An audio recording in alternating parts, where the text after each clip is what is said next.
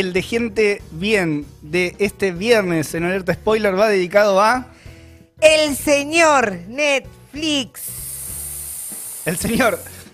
Cuando se habla de Netflix, Sí. Leo, su fundación Cuéntanos. suele atribuirse a un filántropo y empresario Wilmot Reed Hastings Jr. Pero no solo. También tiene un cofundador llamado Mark Bernice Randolph, quien es un emprendedor veterano y accionista que le hizo el tongue a eh, Reeds Hastings, como dije al principio, con Capital Group Company, BlackRock, The Vanguard Group, Morgan Stanley y Reed Hastings. Pa- Para recapitulando, BlackRock, el fondo de inversiones. Exactamente. Y JP Morgan. Exactamente. Tranca palanca. Tranca palanca. Pero bueno, el que pone la caripera se llama Wilmot Reed Hastings Jr. La razón por la que se nombra principalmente a Hastings es porque a él mismo se le atribuye el ser el cerebro de la compañía, popularmente conocido como el CEO, el CEO. Además de haber ideado y dado forma a la plataforma y de ser el creador. Pero, ¿quién es realmente este Dom? Nació en la década de los 60 y es oriundo de Boston, Massachusetts. Durante los años previos a su formación universitaria, entrenó para convertirse en oficial de la Marina.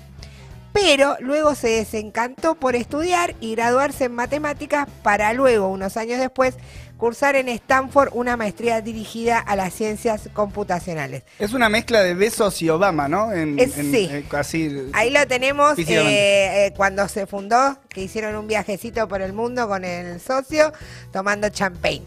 Esta foto me costó mucho encontrar la gente, como verán, es de la década del 90. Esto que hizo el señor en ciencias computacionales le dio un impulso y conocimiento para fundar su primer proyecto en 1991 que se llamó Pure Software, que era una compañía de carácter tecnológico y la misma se especializaba en deshacerse de ciertos errores informáticos. Debugueaban cosas, básicamente. Luego de, eh, de comenzar a cotizar en el mercado, la misma fue absorbida y fusionada con una empresa que se llama Atria. Pero ¿cómo se le ocurrió fundar Netflix? Se le ocurrió fundar Netflix después de tener que pagar una multa en su videoclub de Silicon Valley por entregar un VHS No. de Apolo 13 No. tarde. Sí. O sea, el tipo le daba paja, le daba paja devolver el VHS.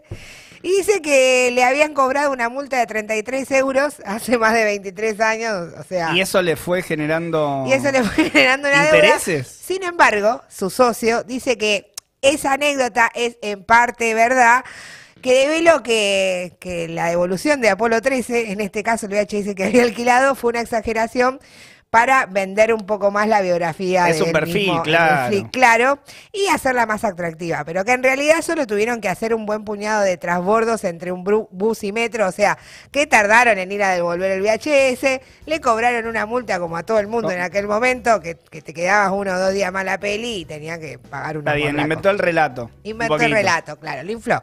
Pero la web netflix.com existe desde hace 20 años. Su lanzamiento coincidió con el auge del DVD, aunque Hastings ni siquiera sabía lo que era un DVD.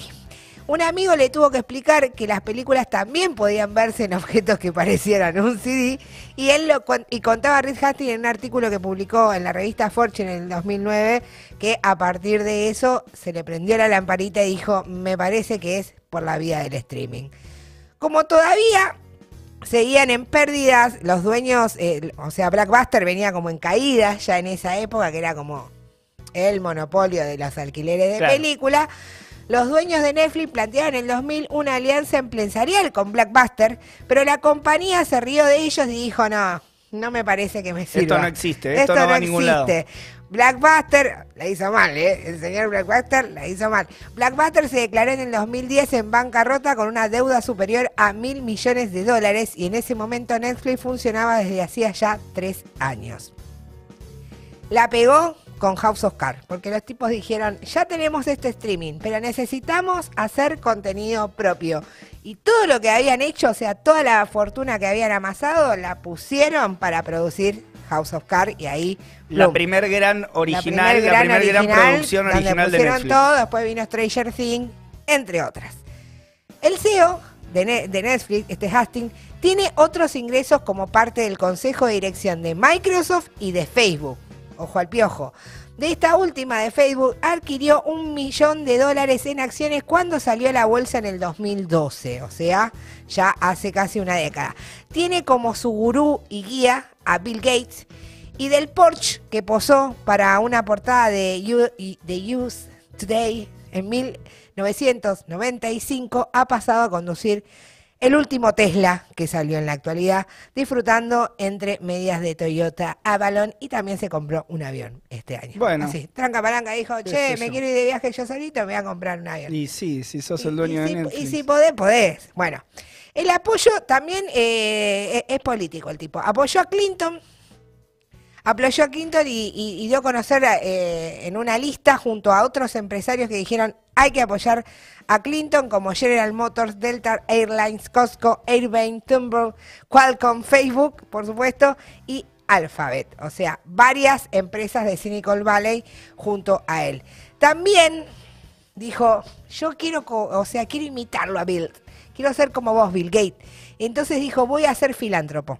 Y entonces dijo, ¿y qué hago? ¿Cómo hago para ser filántropo? Y hagamos algo ahí en Colorado. Poné plata en algún Claro. lado. Bueno, Colorado, en Estados Unidos, está lleno de montañas y se compró una pequeña propiedad de 850 hectáreas que es eh, para hacer un campamento de lujo para fomentar el desarrollo de profesores y liderazgo en la educación privada.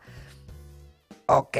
Y es una forma de, de también evitar impuestos. Es o una sea, forma la, de la lavar filantropía, claro, De claro. lavar guita. Y, y plata. Dicho en criollo.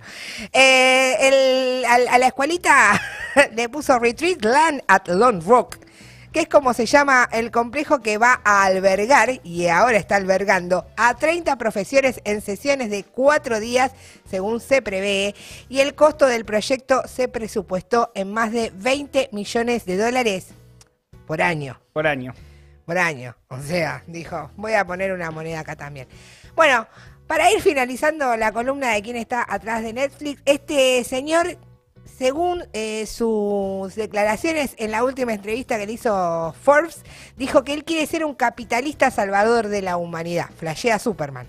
A tono con su ubicación en el podio de los más ricos del mundo, son expertos en negar derechos a sus trabajadores porque eh, los tipos están en contra de los sindicatos en su lugar de trabajo, algunos de los cuales encabezan verdaderas épicas para poder siquiera formar un sindicato, ya que estuve viendo varias noticias que a los despedidos incluso de la compañía Netflix los obligan a firmar un contrato para no poder hablar de absolutamente nada de lo que pasó en esa compañía, pero algunos se filtraron y los hemos conseguido. En lo que derechos laborales se refiere, los megabillonarios dicen hasta acá llegó mi amor, por eso estamos nosotros acá para desenmascararlos a ellos, los capitalistas en este programa, aunque sean de Netflix, no pasa nada. Aunque, aunque, aunque sean de Netflix.